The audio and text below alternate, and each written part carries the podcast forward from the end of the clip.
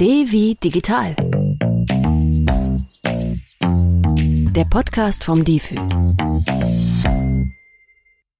Herzlich willkommen zu einer neuen Folge von Devi Digital. Mein Name ist Maria Bessler. Schön, dass ihr zuhört. In der heutigen Folge spreche ich mit Mats Pankow, Autor und Politikberater zu Themen wie künstlicher Intelligenz und digitaler Gesellschaft über das Thema künstliche Intelligenz. Es wird ein kleiner Jahresrückblick auf das Jahr 2023 und auch ein kleiner Ausblick auf das Jahr 2024. Viel Spaß beim Zuhören. Hallo Mats, schön, dass du da bist. Ich möchte anfangen mit meinen drei Fragen. Und die erste Frage an dich ist Spotify Live-Session oder Konzert? Äh, hallo Maria. Ähm, ich nicht so ganz keins von all dem, aber am ehesten Spotify oder Äquivalente. Also ich habe einen anderen Podcast-Hörgerät. Erste Klasse oder zweite Klasse? Oh Gott, es ist mir so unangenehm, aber zunehmend erste Klasse, weil ich so viel im Zug sitze, habe ich gemerkt. Ich kann einfach besser arbeiten. Und ich dachte immer, es wäre mir egal. Aber stimmt nicht, ist mir nicht egal. okay. Samstag oder Sonntag? Ja, auf jeden Fall Sonntag, weil ich mich tatsächlich, und dafür werde ich von vielen Leuten auch kritisch beäugt, auf die Woche wieder freue, Sonntag arbeiten zu können. Ja. Richtige Berufswahl also. Okay, ähm, steigen wir mal ins Gespräch ein. Was ist denn für dich so faszinierend an KI? Ja, ich glaube, das, was für die meisten Leute so spannend ist, da ist so, so, so eine Maschine und die tut Dinge, von denen ich dachte, dass, dass nur ich sie kann, ja, als, als Mensch. Und das hat mich schon immer fasziniert. Und dann ähm, kam vielleicht noch dazu so die Frage, was ist der Unterschied zwischen, zwischen Mensch und Maschine? Das hat mich irgendwie getriggert, dass ich wissen wollte, was da der Unterschied ist. Äh, ähm, vielleicht so kann, man, kann ich mir das ein bisschen im Nachhinein erklären, dadurch, ich komme von so einer mathematisch-naturwissenschaftlichen Schule und dann war ich auch noch in der Mathe-Klasse, weil ich irgendwie in der Grundschule dachte, Mathe ist Mathematik und das würde alles ganz easy, es lief gar nicht gut für mich.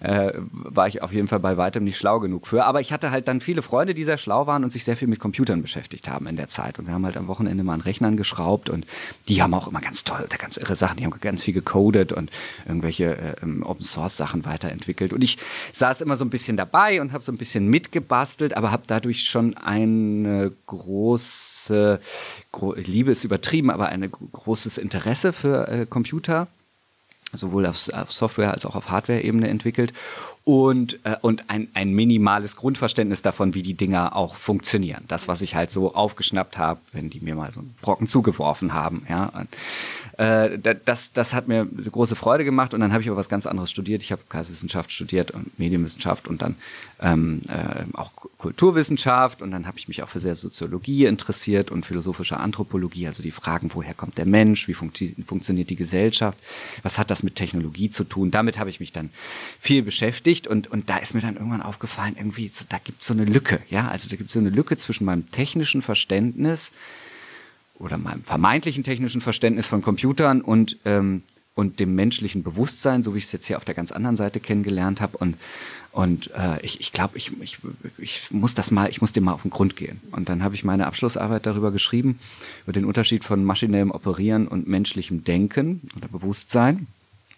Und habe dann halt äh, aus beiden Welten viel gezogen dafür. Und ich weiß noch, ich kam dann zu, mein, zu meiner äh, Erstprüferin äh, und ich, ich habe die total verehrt und wie gesagt, das und das möchte ich machen und sie so, ja, super, philosophische Anthropologie finde ich total gut, aber KI? Ah, das ist doch Quatsch. Also kein Mensch würde doch jemals behaupten, dass Computer denken können. Und das war damals auch nicht so. Was heißt damals? War so 2010, 11 oder so. Da 10, glaube ich, oder da hat das keinen interessiert, ja. Und, und ich habe gesagt, doch, doch, das wird behauptet werden und, und überhaupt. Und, und da muss man jetzt mal so wirklich so richtig tief einstellen in mehrwertige Logik und alles. Und ja, gut, wenn du meinst, du musst das machen. Und ja, das habe ich dann gemacht und habe mir da auch viel Zeit für genommen. Und äh, es hat, äh, es lief auch ganz gut, aber es war halt irgendwie, das Feedback war bescheiden. Also es war einfach nicht vom, von der Qualität her, aber vom Interesse so, keine Ahnung, was du da machst.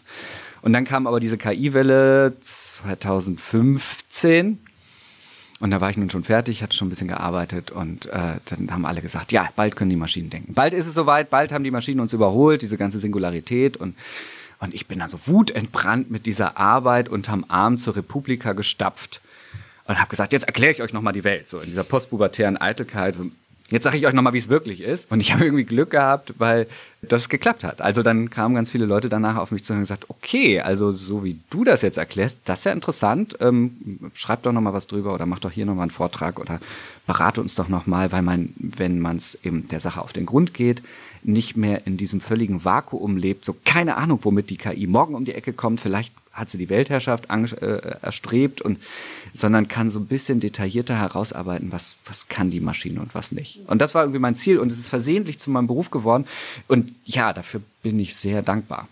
Mhm. Du hast ja jetzt gesagt, warum KI für dich so interessant ist und auch so faszinierend. Was glaubst du denn macht das allgemein so interessant, ähm, faszinierend, aber auch emotional aufgeladen? Mhm. Ja, ich glaube, das ist ein Thema, was natürlich stark mit Angst besetzt ist, wenn man sieht, dass die Maschinen wöchentlich im Wochentakt oder Monatstakt Dinge können, von denen wir dachten, nur wir Menschen könnten sie, dann äh, ist natürlich die Intuition, das hochzuskalieren und zu sagen, ja, okay, dann denken die bald wie Menschen und wenn sie wie Menschen denken, das ist ja diese Singularitätstheorie, dann äh, können sie sich auch selber verbessern. Und wenn sie sich selber verbessern können, dann werden sie irgendwann hyperintelligent und was wird dann aus uns? Ne? Bringen die uns alle um? Also jeder zweite Science-Fiction-Film erzählt ja, dass die KI Bewusstsein entwickelt und uns umbringt. Und die, diese Angst kann ich verstehen. Ich glaube, vielleicht war das auch ein Grund, warum ich mich damit unbedingt so detailliert auseinandersetzen wollte.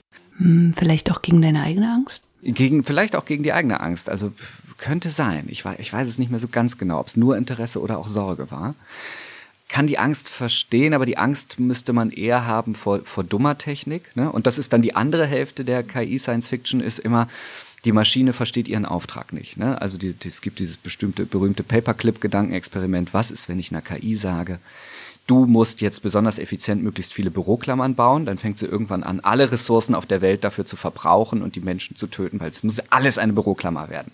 Und diese Gefahr kann ich eher verstehen, dass es eine nicht bewusste Maschine ist, die stumpf einen Auftrag ausführt ohne Rücksicht. Ne? Und ich glaube, das ist eher die Gefahr, um die man sich Sorgen machen muss, aber vielleicht auch eher eine Gefahr, die man in den Griff kriegen kann, wenn man äh, sie sich bewusst macht. Ich glaube, dass, dass daran liegt es, dass für KI für viele so ein für so, so, so ein Thema geworden ist, ja. Es ist auch im letzten Jahr so angekommen, ne, in der in der allgemeinen Wahrnehmung. Ja. Also ich habe das Gefühl, dass durch ChatGPT das mh, mm, im letzten Jahr so große Aufmerksamkeit erfahren hat und dann auch im Mainstream angekommen ist. Absolut. Du hast jetzt auch gesagt, das ist ein bisschen polemisch, aber die KI kann auch tödlich sein. Ja. Aber es gibt ja viele Beispiele, was die KI schon kann. Gibt es vielleicht irgendwas, ein Beispiel, wo du sagst, das ist faszinierend für dich, dass, dass sie das kann, wovon wir vielleicht auch gar nicht wissen, dass sie, dass die KI das schon kann? Mm, ja, ich, ich würde ich, ich würd die Frage vielleicht umdrehen. Ähm, und zwar gibt es viele Dinge, die Computer können, von denen wir noch von denen den meisten Leuten gar nicht bewusst ist, dass sie das können. Ja. Und da geht es vielleicht gar nicht so sehr um KI, äh, und mich interessiert ja jede Form von Automatisierung von menschlichem Handeln, äh, sondern um vor, äh, also eben nicht KI im Sinne von lernenden Maschinen, sondern um Algorithmen, die Menschen imitieren. Also zum Beispiel sind jetzt alle ganz überrascht, dass KI irgendwie Briefe schreiben kann oder Gedichte schreiben kann. Aber äh, irgendwie KI als äh, oder ähm, Joke-Simulatoren, die die Witze schreiben aus dem FF gibt es schon 20, 30 Jahre ähm, oder in der Kunst, ne, Jazz-Algorithmen äh, äh, begleiten Jazzspieler schon in den 80ern vollautonom und, und ne, war damals irgendwie so die Improvisation im Jazz galt als eine der höchsten Fähigkeiten und ja bis heute äh, die, die Musik und das können Algorithmen schon lange. Und es gibt so, so ein Beispiel, das finde ich irgendwie völlig abgefahren. Äh, das ist so diese Sorge, ob äh, Computer sich irgendwann selber weiterentwickeln können, selber Schaltungen bauen können. Und das gibt's schon seit 1996. Ja, 1996 hat Adrian Thompson, so ein äh, britischer Informatiker, gedacht, oh, können, können Computer auch Schaltungen bauen, selber sich irgendwie Schaltungen entwickeln. Und hat das dann ausprobiert, indem er einem Computer den Auftrag gegeben hat, eine Schaltung zu bauen, die zwei verschieden hohe Töne unterscheiden kann. Also so eine Minimalanforderung, ganz simpel eigentlich. Ne? Aber er gedacht, kann, kann der selber eine entwickeln und für diese Aufgabe. Und wie hat er das gemacht? Ja, wir Menschen würden uns überlegen, ja, was unterscheidet Töne, Frequenzhöhen, was brauche ich dafür, Transistor, Gatter, dieses, bauen wir mal zusammen und dann probieren wir es aus. Und er hat gesagt, nee, Computer muss das anders machen. Der muss das einfach, der muss das anders lernen und zwar durch Ausprobieren. Einfach stumpfes ausprobieren. Und was hat er gemacht? Er hat so ein Schaltgatter von 100 Bauelementen, elektrotechnischen Bauelementen mit dem Computer verknüpft und hat gesagt, lieber Computer, verschalte die mal willkürlich miteinander und macht das so oft, bis ein Algorithmus raus oder eine Schaltung rauskommt, die zwei verschiedene hohe Töne unterscheiden kann. Und der Vorteil vom Computer ist, der kann das ja in Mikrosekunden paar zigtausend Mal. Ne? Und das hat er auch gemacht und dann kam tatsächlich durch Versuch und Irrtum eine Schaltung raus, die hat zwei verschiedene hohe Töne unterscheiden können große Überraschung. Und dann hat Adrian Thompson gesagt, na, dann versuch doch mal weiter. Vielleicht findest du ja auch eine Schaltung, die reduzierter ist, einfacher als ein menschlicher Entwurf. Und dann hat die das auch gemacht, hat noch alternative Schaltpläne durch Versuch und Irrtum entdeckt, hat die wiederum variiert, hat die miteinander gekreuzt und kam am Ende mit einer Schaltung raus mit nur 40 Bauelementen. Und das war reduzierter als jeder menschliche Entwurf bis dahin. Und das war crazy, aber wirklich crazy war, dass ein Teil dieser Schaltung gar nicht innerhalb des Stromkreises lag. Also er war angeschlossen, aber da floss gar kein Strom durch. Und dann hat Thompson gesagt, ist ja irre, können wir das abknipsen. Und dann war es aber so, dass die Schaltung dann nicht mehr funktionierte. Das ist so für Elektrotechniker oder Informatiker absolut äh, äh, eine Gruselstory. Ne? Weil wie kann es sein, dass eine Schaltung, die keinen Strom führt, äh, entscheidend ist dafür, dass das Ding funktioniert? Und erst viel später hat man dann herausgefunden, die Schaltung hat nur funktioniert wegen elektromagnetischer Wechselwirkungen zwischen den Bauteilen die man normalerweise versucht zu vermeiden in der Elektrotechnik, weil sie störend ist. Und nur dadurch konnten halt diese Frequenzresonanzen unterschieden werden. Also, zusammengefasst, der Computer hat nicht nur durch Versuch und Irrtum eine Schaltung entwickelt, die einfacher war als jede menschliche. Nein, sie hat auch ein anderes Wirkungsprinzip verwendet, auf das Menschen noch gar nicht so gekommen waren.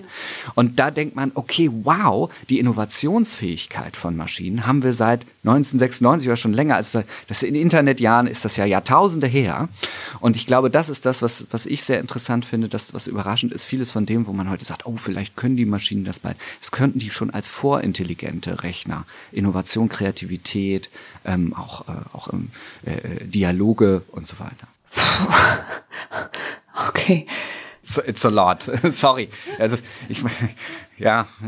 Äh, nee, aber ist ja interessant. Ich wusste auch nicht, dass das so in den Bereich der Kreativität geht, also kreative Lösungen. Ja, genau, da gibt's und das ist äh, das Interessante, ne? Mit, und, und das, was wir als Kreativität kennen, ist so ein Sammelbegriff und es zeigt sich, dass viele einzelne Aspekte wie Variation, ne? also Adrian Thompson hat es evolutionäre Hardwareentwicklung genannt, das Prinzip der Evolution, also auf eine grundsätzlich andere Art und Weise als der Mensch, der durch Einsicht auf Lösungen kommt, auf bessere oder andere Lösungen kommt, während ne, wir könnten den Menschen auch nicht rekonstruieren konstruieren oder Tiere, weil die Mechanik der Evolution können wir nicht beherrschen. Aber durch Einsicht können wir das Rad erfinden. Das kann die Evolution nicht. Ja, und ich glaube, das ist so zum Grundverständnis, deswegen habe ich die Geschichte auch erzählt, total wichtig zu verstehen, ah, Computer arbeiten mit grundsätzlich anderen Mitteln, kommen auf ähnliche Lösungen, teilweise auf bessere, aber können trotzdem nicht automatisch das Gleiche wie wir. Es sind verschiedene Formen der Intelligenz. Ja, und sie sehen aber auch nicht so schön aus wie Menschen. es gibt ganz, ganz tolle Bilder von Mikroprozessoren. Ja, also, ja, ja. Ähm, du hast jetzt schon sehr schöne Geschichten erzählt und damit auch meine Fragen so schön beantwortet. Das ist nett, dass du das sagst. Was ist die Wahrheit? Was glaubst du denn, wir haben ja gerade schon ein bisschen über Angst auch gesprochen, was glaubst du denn sind so die größten Mythen, vielleicht auch negativ besetzt, die es so im Bereich KI gibt?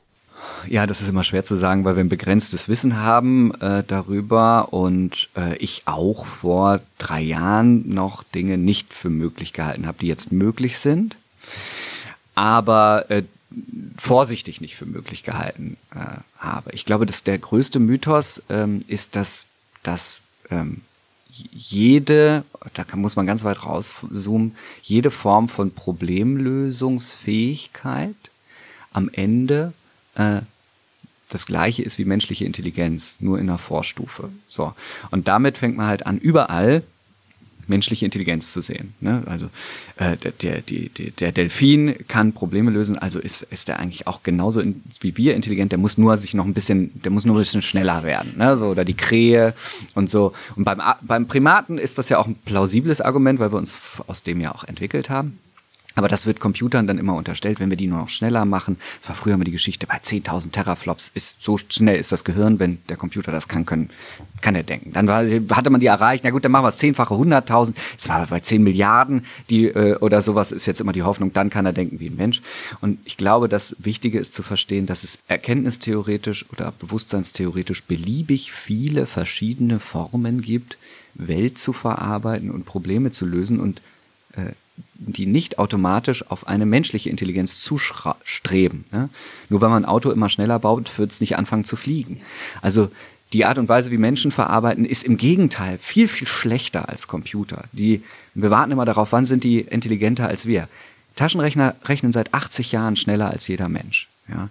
Sprachmodelle können inzwischen so viel Wissen verarbeiten wie, wie kein Mensch. Ne? Bilder kreieren, Kunst kreieren, wie kein Mensch. Äh, Ingenieursleistungen, wie kein Mensch. Ich frage mich, worauf wir warten. Die KI ist in vielerlei Hinsicht längst viel besser als wir, und zwar in den Dingen, die sie gut kann.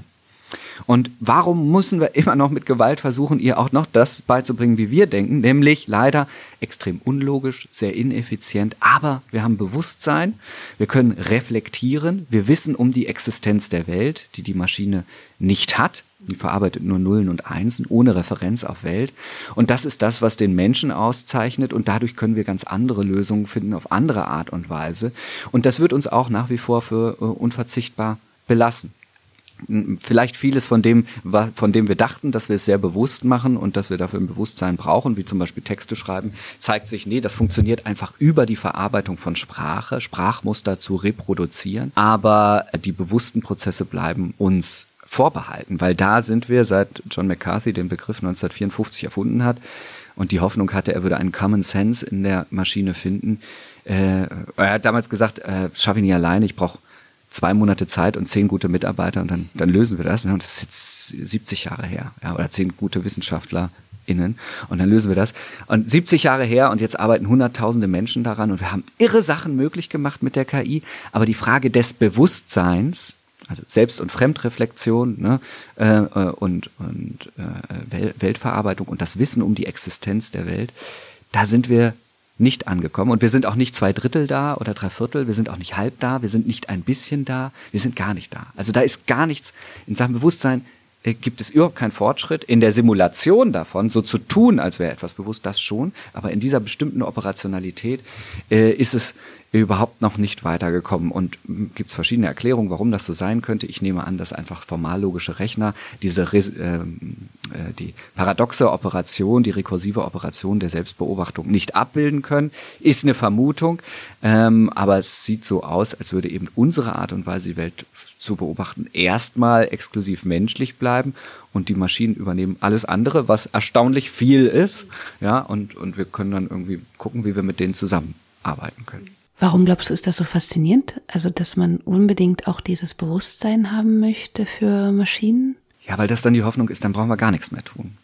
Dann kann die Maschine, ähm, wenn die auch das kann, also wenn jetzt zum Beispiel bei ähm, ich benutze einen Bildgenerator oder sowas, Stable Diffusion oder Midjourney oder so und gebe da ein, ich will jetzt irgendwie ein Bild da und davon, dann muss ich da immer variieren, muss meinen Text anpassen, muss viele tausend Durchläufe haben. Im Moment ist so das wacky Finger-Problem sehr groß. Bildgeneratoren können keine Hände machen. Da ist immer ein Finger zu viel oder zu wenig und die sind unterschiedlich lang, weil die Maschine nicht weiß, was sie darstellt. Sie stellt nur Muster dar, modelt das immer durcheinander und die Hände sehen immer scheiße aus. Es wird besser werden. KI wird da sehr viel resistenter werden und robuster werden, aber äh, die grundsätzliche Problematik äh, bleibt, bleibt immer gleich. Und jetzt sag noch mal, was du gefragt hast. Ja, warum das so faszinierend ist, dass oder warum danach gestrebt wird, dass auch die Maschine dann ein Bewusstsein hat. Was ist daran so faszinierend? Warum, warum strebt man danach? Ah, ich glaube, genau. Also dann könnte man arbeitstechnisch diese Probleme lösen. Man, die könnten vollautonom Probleme lösen und bräuchten nicht immer jemanden, der sie informiert mit ähm, Daten über die Welt, die wir aufbereitet haben, der sie instruiert, der die Ergebnisse kontrolliert, der die anpasst, der die Verantwortung trägt. Man könnte das alles delegieren. Ja, und zum anderen ist es vielleicht auch so ein bisschen Thrill, ne, zu sagen, boah, krass, wenn jetzt die Maschinen denken, was passiert denn da? Ja, kommt da der Terminator, tut er mir was Gutes oder was Schlechtes? Mm, ja, oder vielleicht auch die Hoffnung äh, ist, dass dann haben wir dann alle Probleme der Welt gelöst. Das wäre natürlich auch ein, ein, tolles Narrativ. Ja. Ne? Der Mensch erfindet den Gott, weil er die, die, die Probleme der Welt kaum ertragen kann und die Unlösbarkeit der Welt und dann dann baut er ihn sich einfach, weil es, weil irgendwann stellt er fest, es gibt ihn nicht, dann muss ich ihn mir bauen. Ich mag die Geschichte. Mm, ich habe ein bisschen Zweifel, dass es so funktionieren wird, wie gesagt, in vielerlei Hinsicht sind die Maschinen ja schon viel besser als wir und können für uns Dinge, die wir vorher für Gott gleich gehalten haben. Aber diese allgemeine künstliche Intelligenz, danach sieht es erstmal nicht aus, aus Erfahrungswerten, aus Stand der Forschung und ähm, aus verschiedenen erkenntnisphilosophischen Gründen. Heißt nicht, dass es die nicht irgendwann geben kann, aber dann bräuchte man vielleicht eine andere Technologie, vielleicht ja, Quantencomputing hat bestimmte Vorteile, äh, Rekursionen und, und Ungenauigkeiten abzubilden, vielleicht, vielleicht Biocomputer, ja. Aber da muss man sich auch wieder fragen, wie sieht der dann aus? Ne? Der müsste ja auch interagieren mit der Welt. Der Biocomputer bräuchte irgendwie Arme und Beine und, und Augen und Sensoren und am Ende würde man vielleicht dabei rauskommen, dass wir das eigentlich schon viele Jahrhunderttausende machen, Biocomputer zu bauen. Ich habe zwei, eines zweieinhalb, einer sieben. Ja, also äh, am Ende kommt man dann möglicherweise beim Biocomputer raus, dass es das gleiche wie ein Mensch ist. Wenn wir ein bewusstes Wesen bauen wollen, müssen wir einfach den Mensch rekonstruieren und dann kann man vielleicht auch Kinder machen. Ist auch ja. in Ordnung. Ja. Ohne die Technik meine ich jetzt. Bleiben wir mal bei den, nicht bei Kindern, aber beim Thema Menschheit. Ähm, es gibt ja auch verschiedene Debatten darüber, dass KI Stereotype reproduziert, eben weil die Daten von Menschen eingespeist werden und sie uns dann auch so ein bisschen äh, den Spiegel vorhält, wie unsere Gesellschaft gerade ist oder auch war, ähm, hoffentlich nicht genauso sein wird. Kannst du dazu was sagen? Also wie sie uns den Spiegel vorhält? Oh, ich, das ist eine großartige Frage, Maria. Die ist wirklich, und, und jetzt muss ich mich wirklich sehr zurücknehmen. Also, ähm, ich glaube, die Geschichte der KI und der Algorithmen ist eine kontinuierliche Kränkung des Menschen.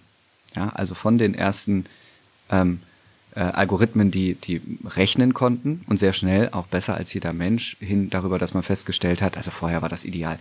Der Mensch ist das Wesen, das logisch denken kann. Das war das hohe Ideal der Philosophie, das logische Denken, ne, das entemotionalisierte, rationale.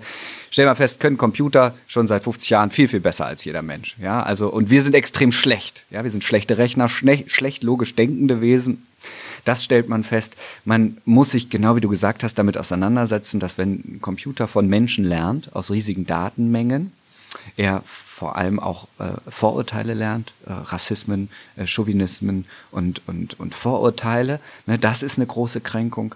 Ähm, dass diese Kreativität, die wir vorher für einen göttlichen Funken gehalten haben, für ein Genie, in verschiedenster Art und Weise durch Computer simpel abbildbar ist, durch evolutionäre Algorithmen, durch reine Variation, dadurch, dass Muster einfach aus großen Datenmengen wie Text oder Musik, ich schicke hier ein paar tausend Musikstücke durch und dann kann ein Algorithmus komponieren, das ist eine große Enttäuschung. Ähm, auch philosophische Gedanken, unsere Vorstellung, wir wüssten, was richtig und falsch ist und könnten das in einem äh, formallogischen System der Ethik abbilden. Also in der Philosophie war man da schon immer sehr kritisch, aber so im Alltag denkt man, nee, ich weiß, was richtig falsch ist. Sobald man versucht, das so zu formulieren, dass ein Computer es verstehen kann, muss man es eindeutig formulieren und stellt fest, ah, Ethik ist nicht eindeutig. Da, da, da gibt es ganz viel Graubereich, ganz viel Uneindeutigkeit, ganz viel Intuition. Dadurch ist sie nicht falsch, aber es entzaubert die Kiste. Bis hin zu gesellschaftlicher Konstruktion, ja, also bis hin zu so ähm, gesellschaftlichen Systemen wie dem Recht. denken wir, Recht haben wir doch, müsste super gut algorithmisierbar sein. Das sind ja quasi formale Anweisungen, die in so einem Gesetzesbuch drinstehen. Aber wenn man sich vorstellt, wir bauen einen Gerechts, einen Rechtsprechungscomputer, ja, und technisch wäre das ja jetzt irgendwie nicht das Problem. Und der überwacht dann die Gesellschaft und dann ist alles gerecht und richtig. Und dann stellen wir uns vor, ja, der Tja, das ging ja technisch schon. Der kann jede, Ahnd jede, jede Überqueren einer roten Ampel ahnden. Ne? Einfach indem er die Bewegungsdaten unseres Handys mit den Schaltdaten der Ampel kreuzt, wüsste er immer. Und bevor man die andere Straßenseite erreicht hat, hat man schon ein Ticket im E-Mail-Postfach. Ja, so. Ist schon vom Konto abgezogen. So. Das ginge technisch. Aber würde das gehen? Was macht das mit einer Gesellschaft, wenn man für jedes Vergehen geahndet wird? Und da stellt man fest, oh, das funktioniert ja gar nicht. Und das bedeutet, dass unser Rechtssystem zwar auf der Idee basiert, dass wir alle gleich sind und dass wir alle jederzeit geahndet werden müssten, dass das aber nicht passiert. Unser Rechtssystem kann als positives, eindeutiges Recht nur funktionieren, weil es nicht durchgesetzt wird in der letzten Konsequenz überall und jederzeit. Und schon gar nicht überall immer gleich, sondern dass das ein Rauschen ist, ein Rauschen, was darauf basiert, dass viel übersehen wird, nur das funktioniert und dass es immer Variationen und Interpretationen davon gibt, die durch Menschen, die denn diese, diese Entscheidungsspielräume haben, ausgefüllt werden. Ich will das Recht überhaupt nicht lächerlich machen. Es ist richtig und gut, aber es funktioniert anders, als wir uns das vorgestellt haben. Ja. ja? Und, und ich glaube, das kann man über jedes gesellschaftliche Teilsystem nochmal so neu denken. Ich habe gerade überlegt, ähm, hat Foucault nicht dieses Gefängnissystem beschrieben? Ja, es hieß nicht Panoptikum. Wie hieß es denn nochmal? Ich weiß aber, was du meinst, ja. Und dann weiß ich nicht, ob der Gedanken jetzt, der Gedankengang jetzt richtig ist, aber die KI würde das ja dann ähm, komplett entzaubern, weil sie da ist, auch wenn sie trotzdem irgendwie unsichtbar ist. Aber, oder? Ja, ja, ja, genau. Und dann, was macht das mit einer Gesellschaft? Ja. Ne? Also es gibt ja verschiedene Versuche. Es gibt ja ähm, Regionen auf der Welt, wo, wo, wo, wo man es weniger kritisch, vielleicht eher spielerisch affirmativ sieht. In, ähm, ah, jetzt habe ich den Namen vergessen, aber in einer chinesischen Stadt, in diesem riesigen Land, das war nicht Shenzhen, ich weiß, ich weiß es nicht mehr ganz genau, kann man mal im Podcast noch hören. Auf jeden Fall äh, ist da äh, oder nee, habe ich noch gar nicht so erzählt. Anyway, auf jeden Fall gibt's da ein, ein, ein Sprühsystem an der Ampel. Wenn man über die rote Ampel geht, wird man nass gesprüht. Ja? Also diese Automatisierung der Ahndung und dieses Nudgen der Bevölkerung, also dieses Stupsen der Bevölkerung in ein richtiges Verhalten, wir müssen uns damit auseinandersetzen, was das bedeutet. Im Moment sagen wir hier, ach du Schande, das ist ja bevormundend, das trainiert die intrinsische Motivation zu gerechtem Verhalten ab, weil man überall überwacht wird. Ja, ist alles richtig. Das setzt möglicherweise politische Agenda durch eines Parteien, ein Parteiensystems. Ja, stimmt auch. Ja, es ist alles hochbedenklich. Aber das wird da entwickelt und es wird immer weiterentwickelt und die werden ihre Gesellschaft zunehmend automatisch überwachen. Und das wird möglicherweise Vorteile zeitigen, von denen wir nicht wissen, ob sie eintreten, aber nicht. Aber zum Beispiel Kriminalität zu fast auszurotten, kann sein, ja. Und ich stelle mir vor, wie wir hier in 40 Jahren stehen und dann Leute sagen, ja gut, aber wir haben das alles in den Griff bekommen, so wie jetzt schon häufig nach China geguckt wird. Aber guck mal, die haben das wirtschaftlich in den Griff bekommen. Guck mal, die haben Corona, haben sie nicht in den Griff bekommen, aber viele andere Sachen viel besser in den Griff bekommen. Und dann stehen wir da und müssen solche Systeme importieren. Und davor habe ich Angst. Ich glaube, wir müssen uns hier zeitnah Gedanken machen, wie wir unsere Gesellschaft als universalistische, rechtsstaatliche Gesellschaft neu denken mit künstlicher Intelligenz. So. Und da müssen wir anfangen, sowas selber zu bauen. Nur weil es kompliziert ist und gefährlich, kann man nicht sagen, machen wir nicht. Weil irgendwann werden wir es machen. Kannst du uns noch kurz einen Rückblick geben aufs Jahr 2023?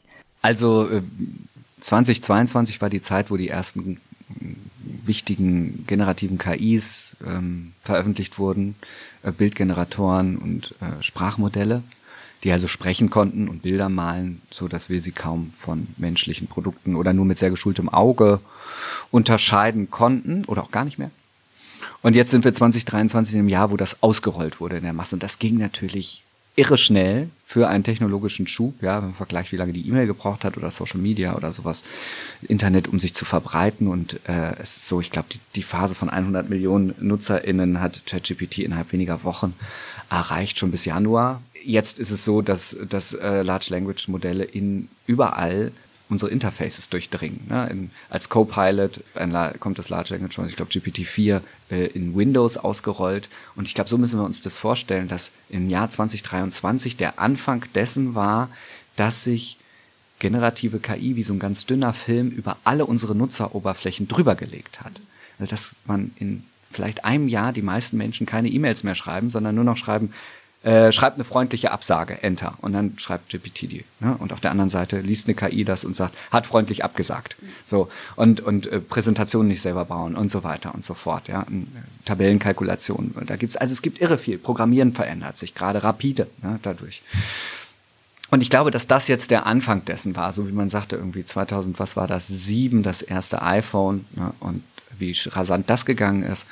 Und ich glaube, dass 2023 mit dem Ausrollen dieser wirklich funktionalen Technologien in die Breite, dass das eben nicht mehr ein Nischenprodukt ist, wo man mühsam eine Seite ansurft, sondern dass man diesen smarten Assistenten nicht mehr entgehen können wird, das hat vielleicht dieses Jahr angefangen. Mhm. Du hast gerade angesprochen, dass E-Mails nicht mehr selbst geschrieben werden müssen, dass Präsentationen nicht mehr selbst gebaut werden müssen. Meine Frage ist jetzt natürlich, wann kommt denn jetzt die Null-Stunden-Woche? Ja.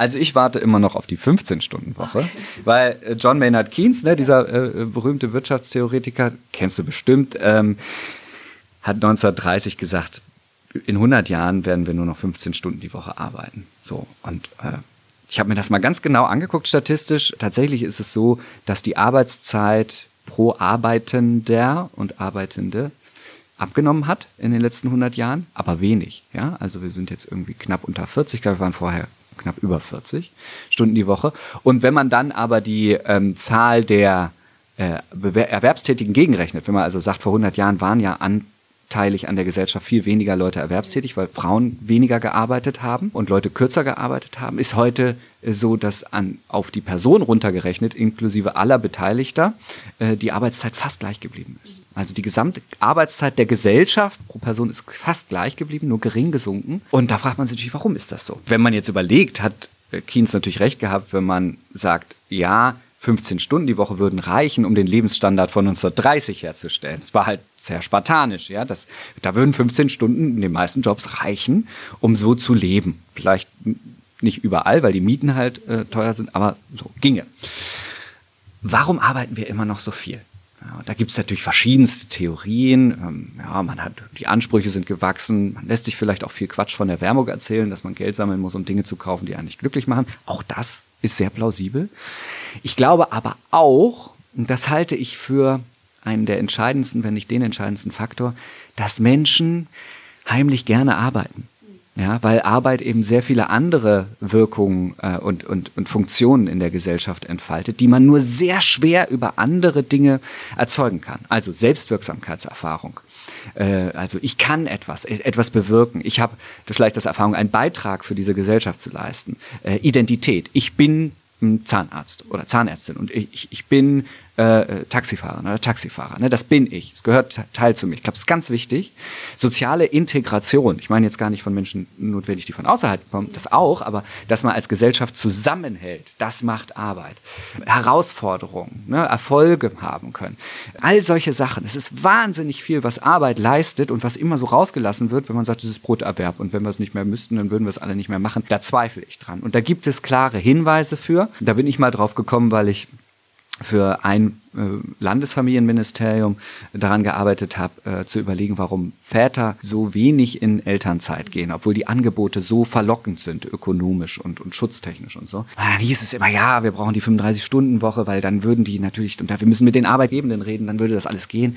Und tatsächlich zeigt sich aber in Umfragen, ne, wenn man wirklich qualitativ mit denen nicht einfach oberflächlich, würdest du weniger Zeit, aber ja klar, ich will ja immer meine Kinder sehen, das zeigen die oberflächlichen Umfragen, aber die qualitativen Interviews zeigen dann, die wollen gar nicht weniger arbeiten, weil Arbeit sehr befriedigend ist und weil Kümmerarbeit, was meistens die Alternative ist, extrem anstrengend ist. Sag mal, ich bleibe lieber eine Stunde länger auf Arbeit, als dass ich zu Hause jemandem die Zähne putzen muss. Ne?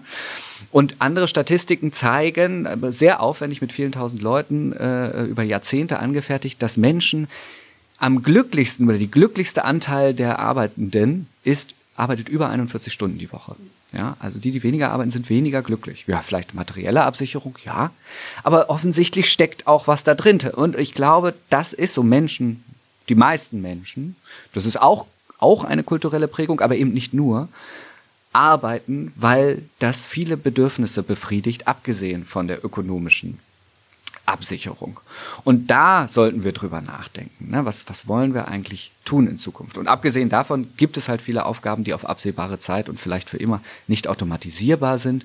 Alles, wofür wir ein Bewusstsein brauchen. Und da stehen vor allem auch soziale Berufe im Vordergrund, weil ne, für einen Dialog braucht man zwei Bewusstseine. Ja, sonst ist es wie ein Buch lesen. Ja. Und das ist gerade in der sozialen Arbeit wichtig, wenn man einen Streetworker hat, der sagt, äh, Leute, hier nicht an die Wand sprühen, ich finde das scheiße von euch.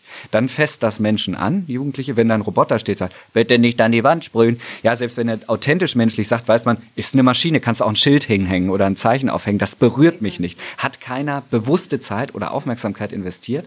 Das heißt, die Zukunft wird, ahne ich, äh, in allen Berufen den Großteil der Arbeit automatisieren und den sozialen Aspekt dadurch wichtiger machen. Ja, man kann dann mehr leisten, muss aber auch mehr sozial leisten. Und die soziale Arbeit, Kümmerarbeit, wird immer größeren Anteil der Gesamtarbeitsaufkommen äh, auch einnehmen. Ne? Viele Jobs fallen weg und dadurch kommen da mehr. Denn, das ist der Vorteil der sozialen Arbeit, sie ist tendenziell unendlich. Ja? Also solange nicht jeder Mensch austherapiert und ausgeholfen und betreut und glücklich ist, gibt's was zu tun. Und dieses Szenario, tut mir leid, bei allem Optimismus sehe ich nicht.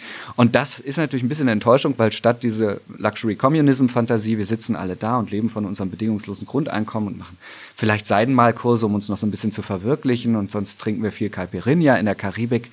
Ich glaube nicht. Ich glaube, wir müssen sehr viel arbeiten, wollen wir vielleicht auch. Und es wird harte Arbeit werden. Denn soziale Arbeit, tut mir leid, das ist nicht Icons auf einer PowerPoint hin und her schieben.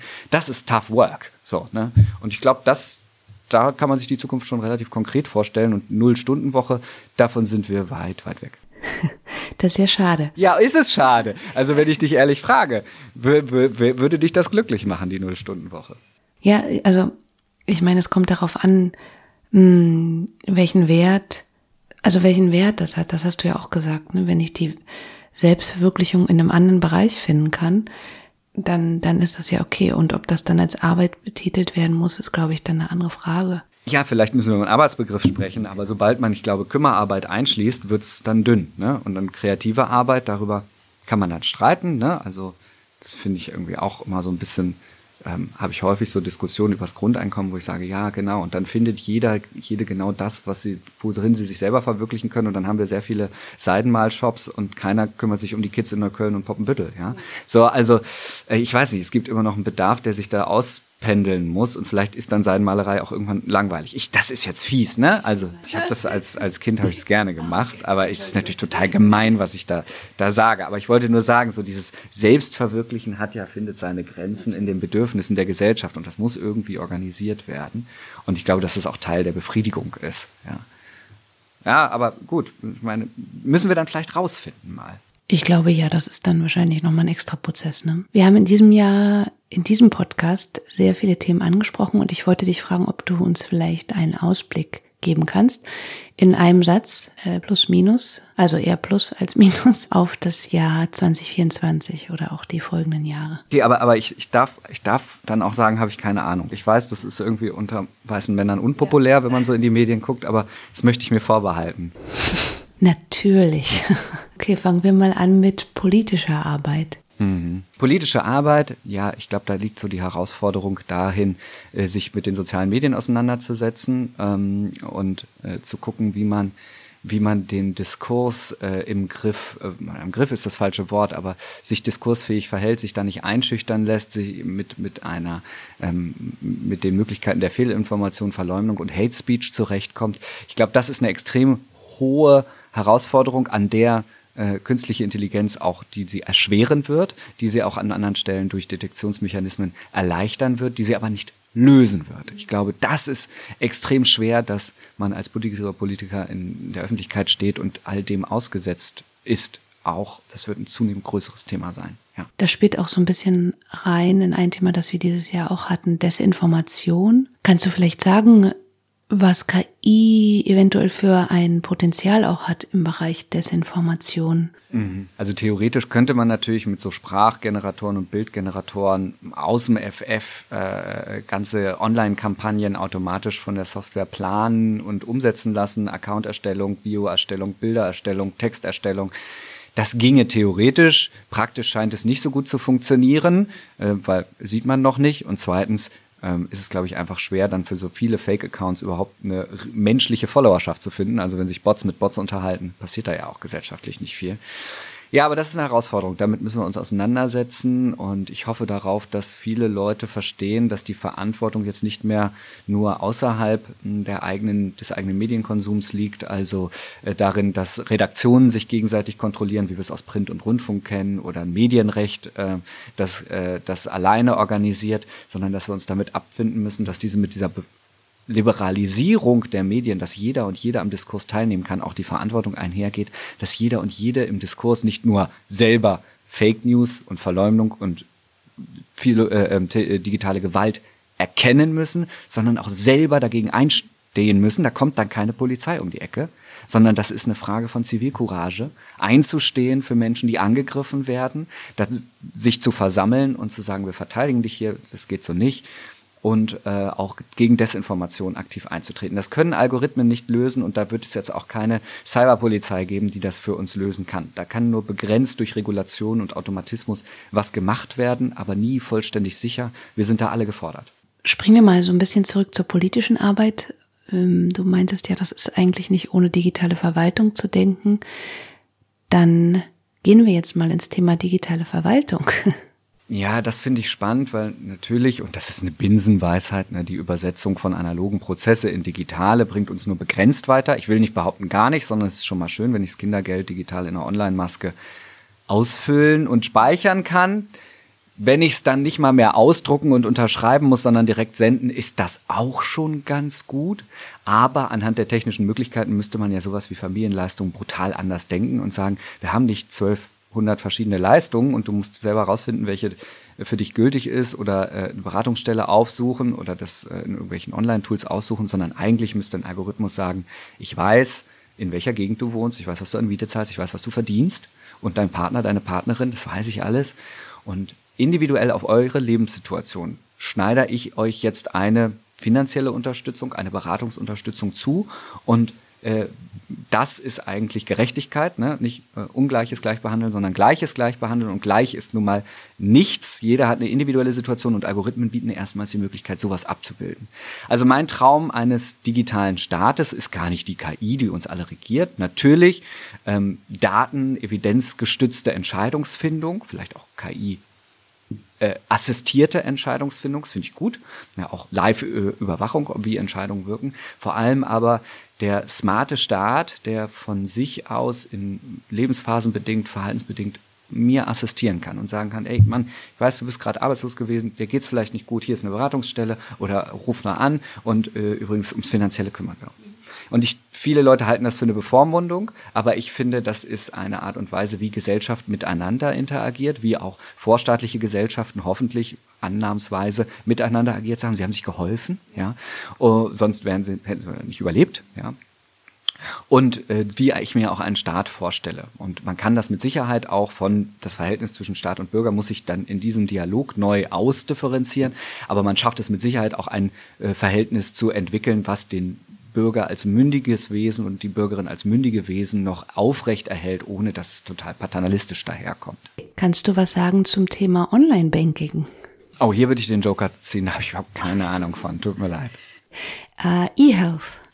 E-Health habe ich auch wenig Ahnung von. Was ich mir da gut vorstellen kann, ist ähm, klar, äh, datenassistierte Entscheidungsfindung. Ne? Das einfach äh, immer so ein, so ein kleiner Recommender, Amazon Recommender-Mechanismus mitläuft und sagt, lieber Arzt, liebe Ärztin, ich, nach den Symptomen kommen folgende zwölf Sachen in Frage und das ist bestimmt auch gut, weil dieses Wissen, dass das immer im Kopf von Medizinerinnen und Medizinern sind, das ist ja auch eine Zumutung in der Masse. Es geht ja eher darum, die Unterschiede dann herauszuarbeiten, äh, zusammen mit Patientinnen und Patienten. Und natürlich auf der anderen Seite, dass man ja wahrscheinlich, also heute schon, dank Google, äh, kommen wir alle schon mit der Diagnose zum Arzt, die wir gerne gestellt hätten. Wir wissen ja eigentlich immer schon, was wir haben und das wird auf jeden Fall schlimmer werden, ja, oder besser, ne? Also äh, wird vielleicht genauer werden durch entsprechende Apps, Bilderkennung und so weiter. Hast du schon die elektronische Patientenakte? Ich habe noch nicht die elektronische Patientenakte, aber immerhin weiß ich schon, dass es sie gibt. Ich habe aber die Neurose inzwischen, dass wenn ich äh, krank bin, ich hatte mir einen Fuß gebrochen letztes Jahr und lag da nun eh im, im Bett und konnte es nicht fassen, dass ich jetzt irgendwie so viel, so und so viele Wochen da liegen sollte. Und man kann dann über ResearchGate relativ genau die aktuelle Forschung zum Thema Mittelfußbrüche dann und äh,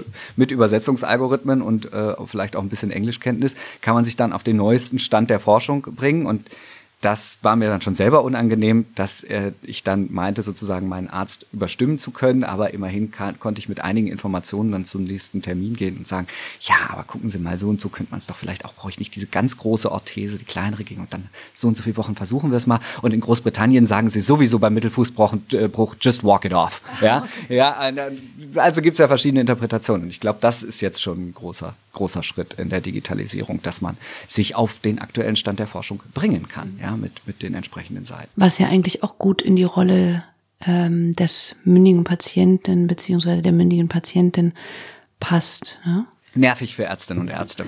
Aber ja. Ja, Kann uns KI vielleicht auch in irgendeiner Form bei dem Thema der Nachhaltigkeit helfen? Ja, aber da habe ich auch noch eine total langweilige Antwort zu sagen, ähm, Optimierung ist eine Stärke von KI und im Ressourcenverbrauch und der Ressourcenproduktion ist da mit Sicherheit extrem viel zu holen. Auch in der Systemsteuerung, Verkehrssteuerung und so weiter, Verbrauchssteuerung, ähm, äh, CO2-Steuersteuerung sozusagen könnte ja individuell nach aktuellem Wetterlage und so angepasst werden und da viel individueller und granularer wirken ja, ist jetzt nicht so wahnsinnig originell, aber da habe ich trotzdem Hoffnungen, ja, große Hoffnungen auf Wirksamkeit. Okay, danke dir. Das waren erstmal alle meine Fragen. Ich habe allerdings eine Frage, die ich immer am Ende des Podcasts stelle. Und zwar ist das die Frage nach der App oder Webseite des Monats für dich persönlich. Oh je, eine Webseite oder App des Monats. Wie schlimm ist es, dass mir meine eigene Webseite jetzt hier, also ich sage es jetzt wirklich live und ehrlich, ist ganz schlimm, meine eigene Webseite mir in den Kopf kommt, weil wir sie gerade relaunched haben und ich mega stolz bin auf äh, Viola Steinberg und Hans Gore, die die gebaut haben. Die haben nämlich so, ein, so eine kleine, so eine Art KI gebaut, die live eine Bio individuell neu schreibt.